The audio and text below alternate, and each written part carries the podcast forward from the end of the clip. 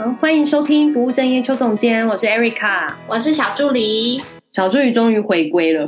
过了好久，大概过了两个月吧。还好吧，没有那么久吧。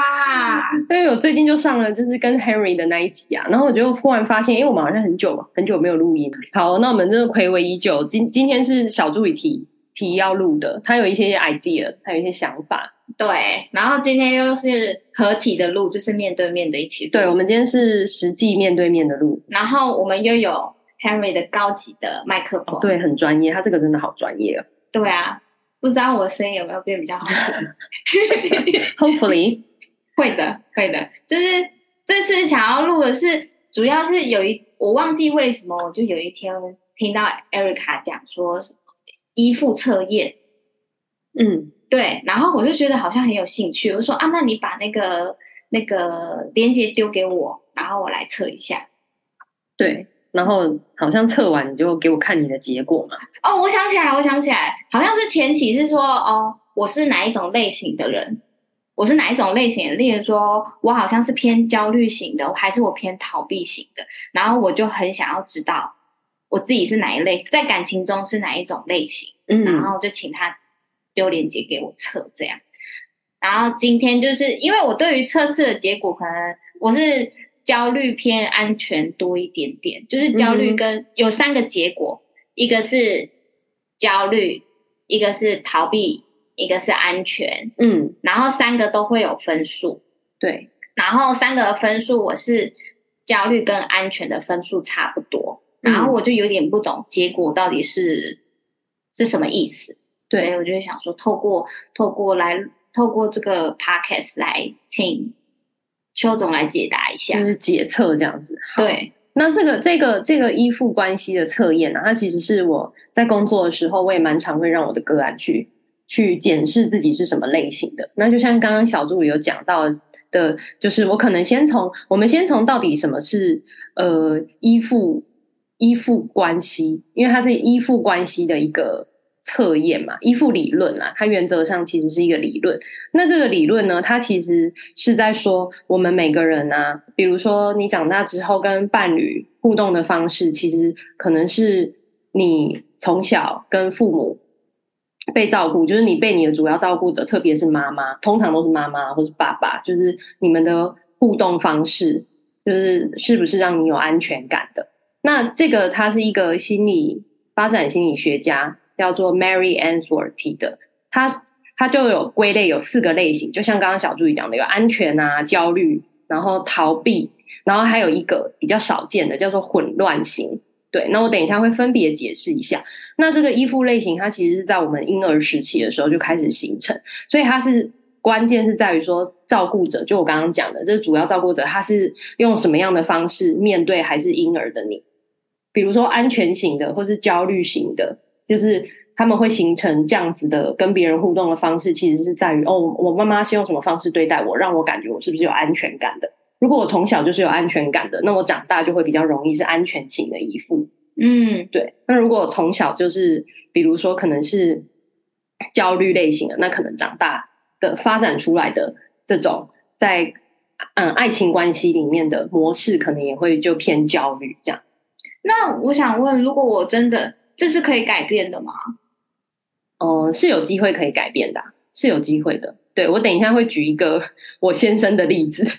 来跟大家、哦、来跟大家解释一样，解释一下。对，所以基本上呢，它它是源自于，比如说我刚刚讲的照顾者是不是有给一些正向的回应，或是有没有足够的安抚。就像有一些小孩啊，我不知道你有没有观察过，比如说可能小婴儿他们在哭的时候，然后妈妈可能就不会去安抚他，可能就是会觉得说是你很吵，为什么要一直一直哭之类的这样。那即使他是一个婴儿，他还是会有那种觉得我的需求是没有被满足的的那一种状态，所以也很有可能他会在这样的状况下，他会变得是比较焦虑的，哦，也是有可能。我妈可能就是。放着小孩给他哭累，自己就会不哭了。这样对，所以你就会觉得，你可能就会，如果啦，常常你的照顾者是用这样子的模式在对你的时候，你就会有一种觉得，我今天就算哭得再大声，也没有也没有用。哎、欸，其实我常常这样，因为我常常是想说，可能长大了，然后说实在，你遇到很多困难，你到后来会觉得，我自己解决好像比较快。嗯，对。所以你可能就会自己想办法这样。对，当然有一些人可能会优先找求助啊，求助呃家人或朋友什么之类的。然后、嗯、我的做法就是啊，靠别人不如靠自己这样。嗯哼，是是。所以你刚刚说你是焦虑嘛？你有焦虑的类型？我这篇分数是焦虑多一点。对，那这个测验呢，我等一下就是我们之后会在就是节目的那个节目节目栏上面放上这个测验。那这个测验我觉得它它是一本书。然后，呃，是一些就是研究这些依附关系的一些一些实物的一些科学家吗？还是我也忘记他们是心理学家跟科学家之类，他们就是有做一些实验，然后他们就根据这些实验来解释，就是这些依附关系在我们的身上都是怎么展现的。然后它里面有蛮多例子，我觉得这本书其实写的蛮好的。然后它里面有告诉你一些哦，如果你是这个类型的话，你可以怎么，你可以怎么去应对这样。然后它这个测验我觉得蛮好的，是你做出来呢，其实三个结果都会有，三个分数都会有，嗯、是高低不同，就是它不会给你那个很很绝对的类型，就比如说啊，你做完你就是焦虑型，或者你做完就是完全的逃避型，哦、但是它会让你看到那个分数的高低比重，对，然后分数的比重，其实你就会知道，比如说有可能你也是像你，你是其实也有安全的，有安全型的，所以这个就很很依据你今天跟遇到怎么样类型的另外一半。那你要先介绍那个各个类型，各个类型。好，那我们先从那个焦虑型来讲好了。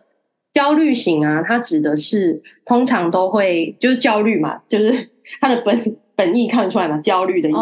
对，所以焦虑其实就是在关系里面，如果特别是发生冲突的时候，我们在讲这些依附类型的时候，其实我们平常如果你跟另外一半相处很好的时候，你其实感觉不出来。但是这个很明显的感觉出来，就是在两个人有冲突的时候，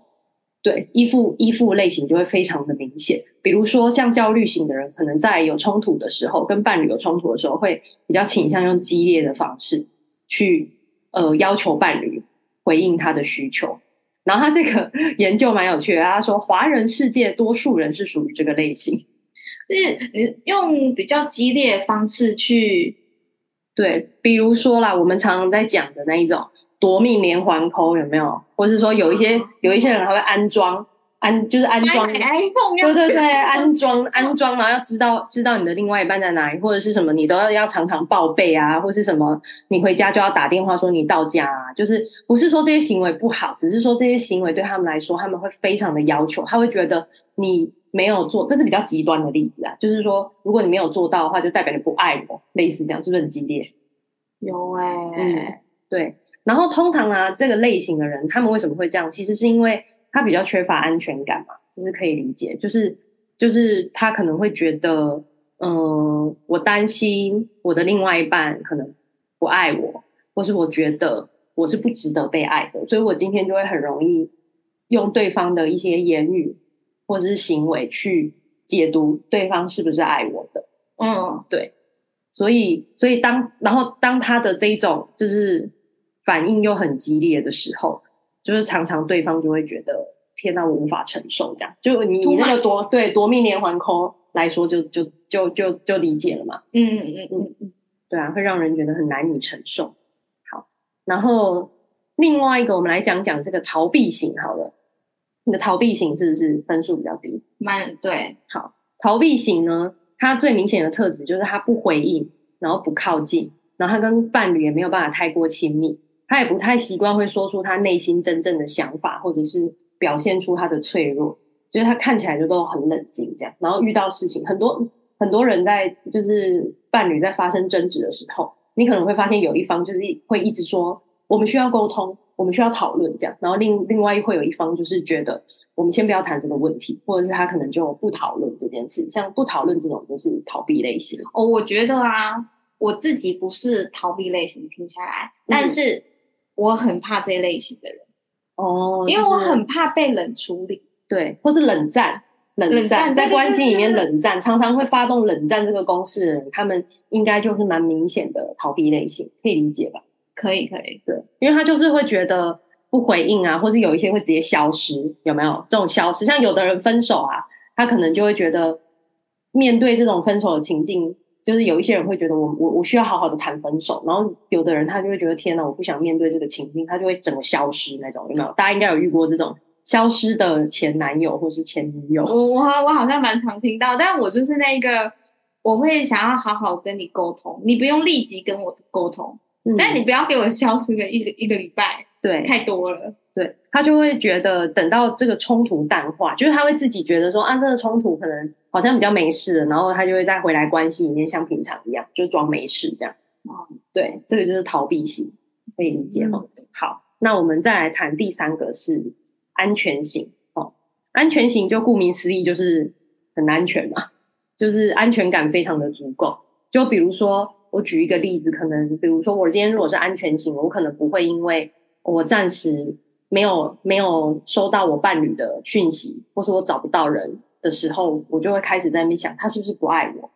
他不是是不是怎么样？因为这个就相对于逃避型嘛，就是一样的事件，他就会开始有一些这种很多很多的想象。嗯，对。但是安全型的人可能就是比较可以用安抚自己的方式去去解释，没事的。对对对对，或者说他应该只是怎么样怎么样啊？对对对对对，但是 或是他应该。也不知道在干嘛这样子，对，我常常就是这样想，我也不知道他在干嘛，但是我也不会太在意。像像我跟我先生就，就我们可能一天有时候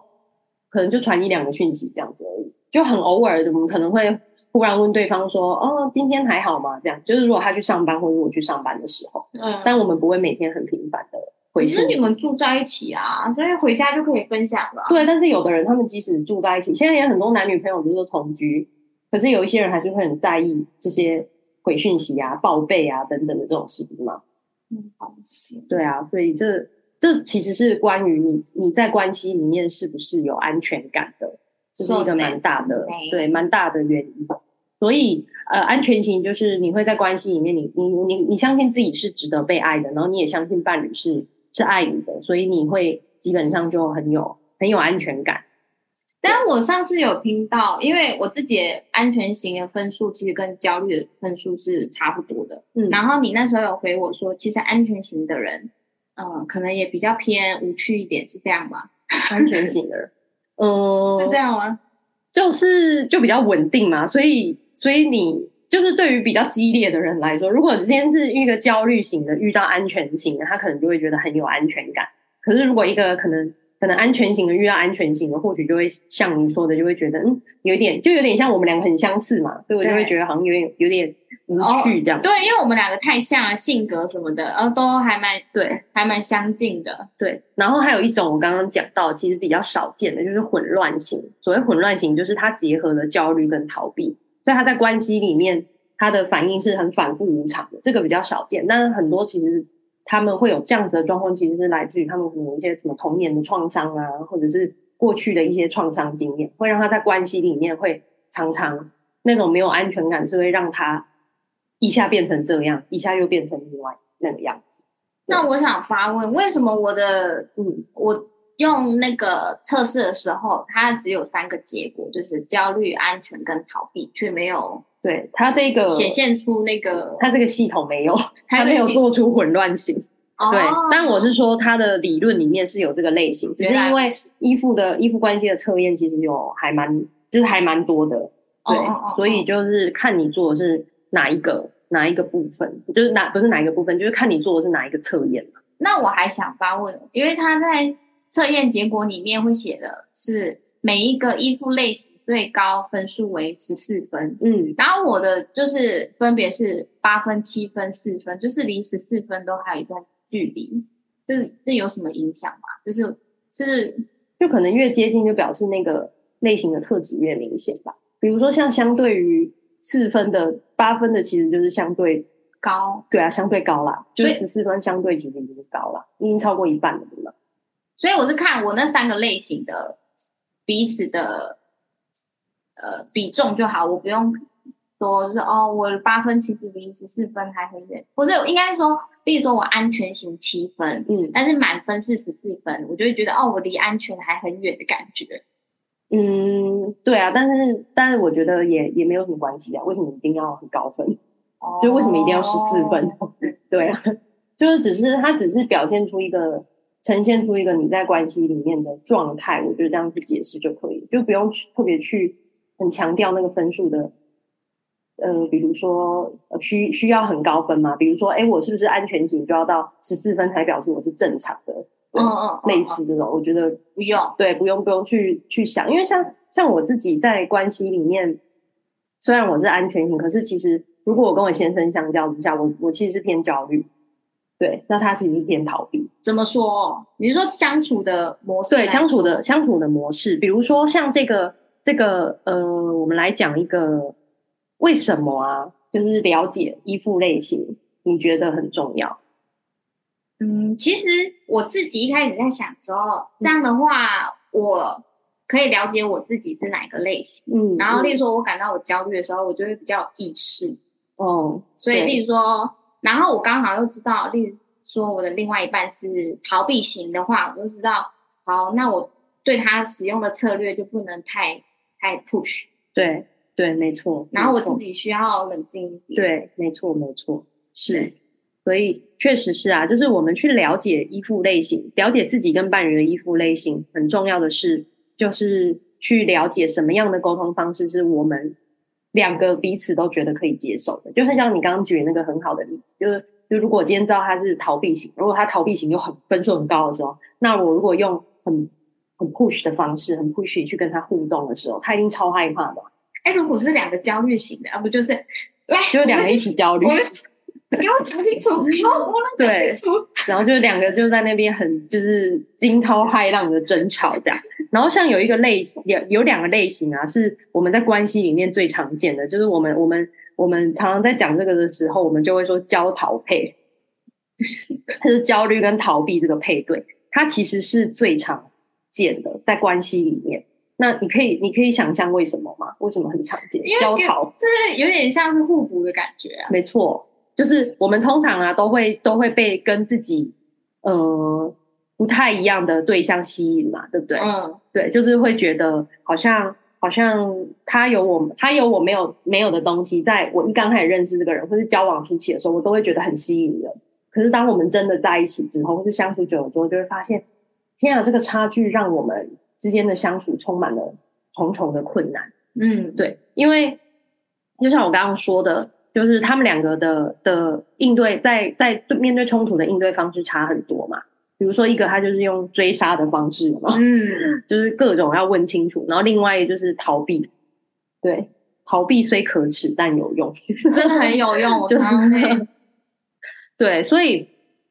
这种互补关系，就像我讲的，在关系的初期，你就会觉得哇，你对对方很好奇，很想探索，或是觉得他这些特质很吸引你。但是如果你发现你们两个的中，就是比如说面对冲突的方式，或者是价值观差距实在太大的时候，是不是可想而知就会很吵吵架，而且那个吵架可能会很激烈，对，然后那个激烈就会变成每一次你们争吵的时候都天崩地裂，这样很激烈，然后和好的时候又这样好的跟什么一样，对，所以这也是为什么、嗯、相爱相杀，对对对，就是我们在说那个相爱相杀就是这样子的关系，没错，没错。哦是，那像你刚刚问到一个问题嘛，你不是说依附关系、依附类型是不是可以改变的吗？对啊，对，它其实是可以改变的。我指的可以改变是说，嗯，因为有些人就会觉得，哈，那我如果不是不是安全的依附，那我就没办法好好的谈恋爱了吗？对，但其实依附类型它不会是固定的，就是我都会用一个一个比喻去说，比如说，假设我们画一个十字，然后中心点是安全性。那我们今天可能是，比如说两极，我们可能是逃避型或者是焦虑型。我们只要让自己慢慢的可以往安全型那边前进就可以了。但是每个人要前进多少，那个幅度，我觉得不一定是固定的。其实我觉得好像就它其实某个面向来看，也像是一个个性啊。例如说，对啊对啊，比如说焦虑型，你就不可能跟他说，请你不要焦虑。他像是焦虑给我的。想象是他可能在生活上也比较积极正向，嗯、比较有对，因为他会很很担心可能未来发生的事情，那所以他可能不会计划，对他可能比较有行动力，嗯嗯，对对，所以好像也不见得不好，还是怎么样的，对不对？对，只是说如果你可以，比如说从假设你是九十分的焦虑变成七十分的焦虑的话，嗯，可能在关系里面相对你跟伴侣相处起来是会比较舒服的。那嗯，像我，我就用我自己，我我就用我跟我我的伴侣来举例好了。我不是说我是偏焦虑，然后他是偏逃避嘛。嗯，对。其实他现在还是还是偏逃避，可是他已经比我们以前在交往的那个时候好很多了。就是他那个时候是超级逃避的，他就是那一种我们刚刚讲，如果吵架的时候，他就会装没事。嗯，对对对，他不会冷战，但是他会装没事，然后就好像这件事事情。就没事了，然后之后若无其事的跟你讲话，然后你可以想象我就会很火嘛，我就会觉得这个问题就没有解决啊，你真的跟我装什么没事？然后有一次啊，我真的是很认真的问他，就是我不不带责备的那种方式，我就问他说，我只是很好奇，就是为什么你会你会你就是你会这样回应我，就是为什么你不会想要好好的跟我谈这件事情？就我觉得他就是需要去谈，然后他就说，哦，因为我觉得，嗯，问题之后就会消失了。然后我那时候就想说：“天哪，这是从哪里得到这个结论？”可是，那因为我昨天有跟那个林安嗯聊天，因为我就觉得他是一个非常随遇而安的人，嗯，某种程度上也是这个特质吧。然后我就很很想要变成一个随遇而安的人。他说：“哦，我只要碰到压力，有时候我就会想说 ‘fuck it’。”他这样说是不是？他说 ‘fuck it’。所以我就想说。可能是这个，但那时候他这个这两个字又出现了，对，所以他就觉得后来就对，就 fuck it，对 fuck it，对对对，哎，有可能哦，对，因为我那时候只是会觉得，哇，你怎么会这样子想？跟我的差距也太大了吧？可是我觉得可能是我在那个过过程，我是用一种可能真的就是比较好奇的方式，就是我今天真是真的非常想了解你，嗯、就是你到底为什么会这样想，嗯、而不而不是那种态度，就是你为什么这样子想？你凭什么这样子想？对，因为当我用这种态度的时候，其实会显示好像我是对的，你是错的。对对对。可是我是用那种，其实老子真的想把你的脑袋剖开，想知道你到底为什么是这样想的。然后当我知道他是这样子之后，我就会比较知道说，好，那我之后事情想要跟他沟通的时候，我要用什么样子的态度，就是不能太不能太 pushy，因为他会怕。所以你如果让逃避型的人就是越怕，他就会越不敢跟你沟通，因为他就会觉得我不知道做什么惹你生气。对，就这个好像也惹你生气，嗯、那个好像也惹你生气，嗯、那到最后我已经不知道你到底在气什么了。对，嗯、那很多比较极致的焦虑型的人，他们可能会觉得，就是我不知道你有在在关系里面听过，有的人会觉得，他就惹我生气啊，反正他应该他自己应该知道他为什么惹我生气，自己想啊，对，或是怎么还会来问我？类似像这种，我觉得像这种就是会让逃避型的人更害怕，因为他真的不知道啊，因为他一直在猜啊。其实我有，我觉得有时候可能潜意识里面大概知道，但是你没有明确的点出来，他就是不会对，对，因为他可能以为的点跟你真心觉得的点可能还是有差距，对，所以这也是为什么在在争吵的时候，就是很需要说出你自己的想法，而不是觉得对方应该要理解，对方应该要猜猜你在想什么。我觉得这不管什么类型都是这样，这是在关系里面沟通，我觉得。大家非常需要去学习，就是你一定要说出来，你到底你到底真正的想法是什么？其实你想要的是什么？其实我觉得很多时候最难的不是讲出来，而是你自己根本不知道你的想法。对啊，所以你就得先去想，而不是而不是好像就把这个问题这个问题对直接就丢到对方，你自己想啊。对，我自己都不知道，他怎么会知道？我有时候还会拿那个纸笔，有没有？例如说有有一些问题想要厘清的话，我还拿纸笔。列出我心里所有的疑惑，然后一题一题去解。嗯，对，对啊，所以你看，是不是我们真的非常需要？对，没错，很像在解解那个数学问题，这一题是怎么样，那一题是怎样？对啊，对了，另外我还想，就是因为我在做那个题目的时候，嗯，我有发现有很多问题，其实它不，因为。在做题目的时候，它就是一题，然后有 yes 跟 no。嗯，那有时候我真的觉得它没有到偏很 yes 或很 no，那你就选你觉得比较偏向的那个。对啊，所以也只能这样选。对啊，我就觉得其实这个好像蛮容易变的诶。例如说我今天就是开心的话，嗯、我这一题可能偏 yes 多一点，然后难过就可能 no 多一点。嗯，这样。开心，我觉得应该是 depends 你你今天在做这个测验的时候，你的你你是拿谁做？做基准点，比如说你今天拿的是你现在的伴侣，还是你以前的伴侣，你做出来的分数可能会不一样。因为有的人他可能觉得，他如果是想着他以前的伴侣做的时候，他发现他做出来就是焦虑型。可是我想着现在的伴侣的时候，他做出来是安全，哦、比较偏安全，就就是会会会，其实还是会依据你现在的对象，对啊，对啊，所以我们才会说它是可以改变的，它是有机会可以改变的。嗯、对，只是不是说你忽然就变成另外一个完全不同的类型，而是你可能往往这个类型靠近。就像我刚刚在讲我我我先生那个例子嘛，就是他虽然也还是比较偏逃避型，可是当我们现在就是我们结婚之后，然后当我们有一些争执啊还是什么的时候，我反而有时候我就会不是很想不是很想讲，但我那个不是很想讲，是因为我可能在想我怎么了，然后他就会主动问我说，就是你要不要谈谈这样，哦，然后我又觉得以前他从来不会问这个问题，因为他最怕谈的嘛，对不对？对他最最怕听到说。We need to talk，、嗯、然后他现在还会自己来问说，你要不要谈谈？嗯，对，这这就是一个很大的变化，就是他现在敢问。那我觉得那个敢问，可能是因为他觉得我没有那么可怕，或者他觉得提提提出来讨论这件事情，并不会，比如说让关系更糟啊，嗯、或是有冲突啊，或是会结束啊等等这些害怕的结果，嗯、所以他就会比较愿意用这样子的方式，嗯、就是他可能也慢慢的有比较安全一点。为什么呢？因为呢，他跟我说，他以前在认识我之前的其他的关系，他最长的关系没有超过一年。他跟我说，一年叫做很长，我蛮长，每个人的定义啦，对啊，蛮长。因为对很多人来说长，但对我来说长是四五年这种叫做长，一年其实算是短的。可是对他来说，就一年是很长，因为他可能其他的关系几个月就结束了。嗯，嗯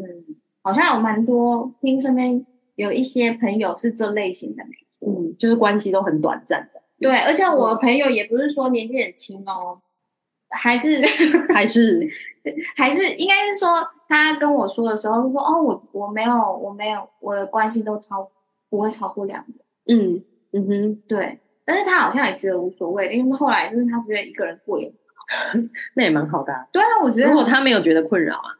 他没有哎、欸，对啊。他就想要这样好好的自由自在过生活，那就表示自由对他来说比跟别人建立关系还要重要。我某种程度上我也会这样想。哦，真的哦？那你祝福你，对啊，祝福你。对，因为如果有跟有伴侣的话，嗯，我就很难。例如说假日的时候想要来台北就来台北，嗯，然后我想要来住你家就来住你家，我想要去住他家就住他家，嗯。我觉得也也没有一定不行嘛，就只是看你怎么跟你的伴侣沟通而已。但是，我觉得对于有一些人，他可能会觉得关系很麻烦，是因为他觉得他如果有关系，他就要顾虑另外一个人的感受，他会觉得很麻烦。我也这么觉得哎，对，但也有时候也是有可能因为太久没有进入关系的时候，会觉得很不适应，这也是一个可能嘛。我觉得呢，在认识这个依附关系啊，像我觉得我我都会告诉我的个案说，就是有一个。部分我觉得很重要的是，如果你今天，呃，对对这个你新认识的人，你有那种天雷勾动地火的感觉，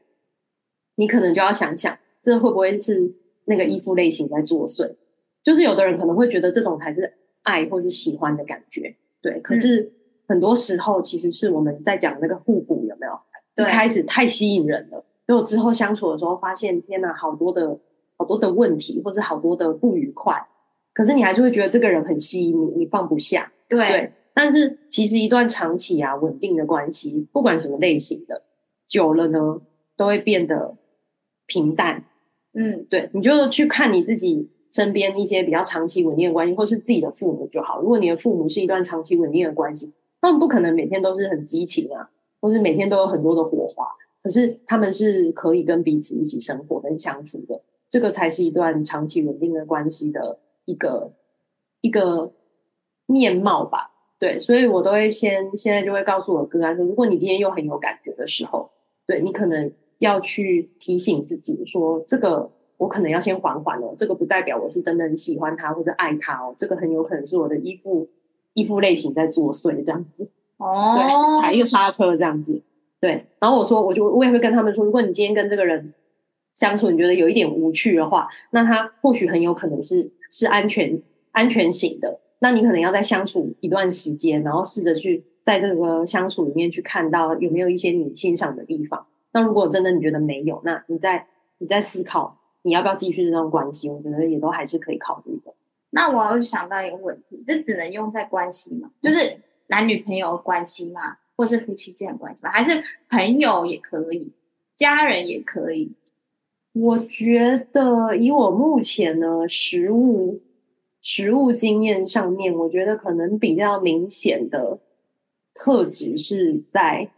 另外一半的身上。比如说那个夺命连环扣，有的人可能不会对你不会对朋友夺命连环扣啊，可是你会对你的另外一半夺命连环扣，对吧？对对啊，所以我觉得可能还是会有多多少少有一些特质的显现，但是我觉得在另外一半的身上，或许会最明显啊。如果我就是要单身，那我就没有这个问题了，对不对？嗯，对，你就是去过你想要的生活吧，怎么很 少啊？就是比如说像逃避型的人，他就会觉得一段又一段的关系，他也没有，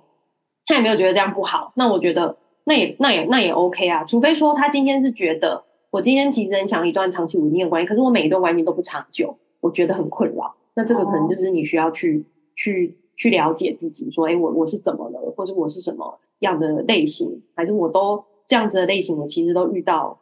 另外一种类型，所以这个关系才没有办法持久。我突然想到，那个阿德勒是目的导向，对不对？对，所以我们就可以想说，我到底思就是思考一下，我到底是想要什么样的生活？我去想。对，或是你想要怎么样的关系？对对对对，对。如果在关系里面嘛，我们自己都在谈关系的话，你可以想想你想要到底是怎样的关系，然后以那为目目标去去走这样。对，可以这么说，对吧？既然突然提了阿德勒，不是，其实我不是这么有知识的人。可是前几天、昨天还前天，我又看到我 YouTube 跑出老高，然后他的题目就是怎么样过得爽，那个是两三年前、两三年前的的影片了，只是他。一按进去，他是在讲阿德勒跟那个那个另外一个人是谁？弗洛伊德。弗洛伊德，对，哦、因为弗洛伊德是他是回回溯到童年，嗯、我现在会这样，是因为我童年有什么创伤？嗯嗯嗯，对。然后他是在影片里面提到说，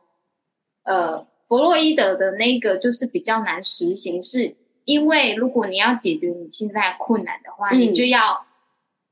不停的去回想，对，去挖过去这样。哦，那个好痛哦，啊不，然后但是那个阿德勒他就是以目的导向，对，他也是会他也是会探索过去的，就是他会谈、哦、谈论你的童年经验，这个是他们一样的地方。但是阿德勒有一个比较不一样的地方，是他他更重视现在跟未来。对对，就是他他虽然会觉得过去对你是有影响，可是你是有你是有选择的。对对，你可以让自己的未来。选择过得更好的，对，你要设定好目标，然后努力的去实行改变什么的，对，所以希望我们的听众听了这集之后，可以去设定一下自己在关系里面想要的，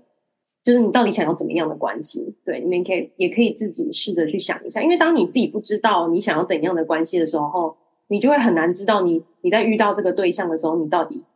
你到底要看什么东西。嗯，对，比如说，如果你今天就是想要一段长期稳定的关系，可是你又一直去接触一些，比如说可能只是想要约炮啊，或者是什么 casual 的嗯的人的话，那你就很难找到你想要的对象。嗯